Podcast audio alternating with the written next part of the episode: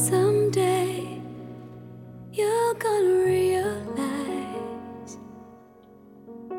One day you'll see. Hello，各位同学，大家早上好，我是姚老师，Welcome back，欢迎回到我们的英语口语每日养成每日一句 Express Impress。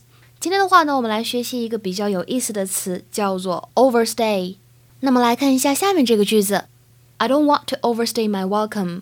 I don't want to overstay my welcome. You won't have me back. I don't want to overstay my welcome. I don't want to overstay my welcome. 什么意思呢？这句话我不想待太久，招人烦。 Well, I don't want to overstay my welcome. You won't have me back. 在整句话的朗读过程当中呢，注意一下 want 和 to，当这两个词呢连在一起的时候，只发一个 t，want to 就可以了。然后呢，注意一下最后这个单词 welcome 这个地方呢，末尾的元音是呃，不要给我读成 welcome 哈，这个是比较奇怪的。那么英语当中，什么叫做 overstay 呢？To stay longer in a place than you are allowed or wanted，表示逗留的超过规定的时间。比如说呢，出国的小伙伴可能就要非常留意签证的问题。Be careful not to overstay your visa. Be careful not to overstay your visa.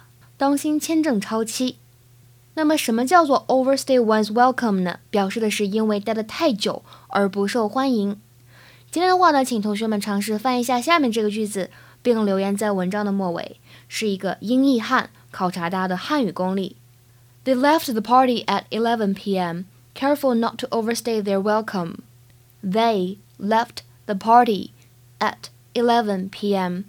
Careful not to overstay their welcome.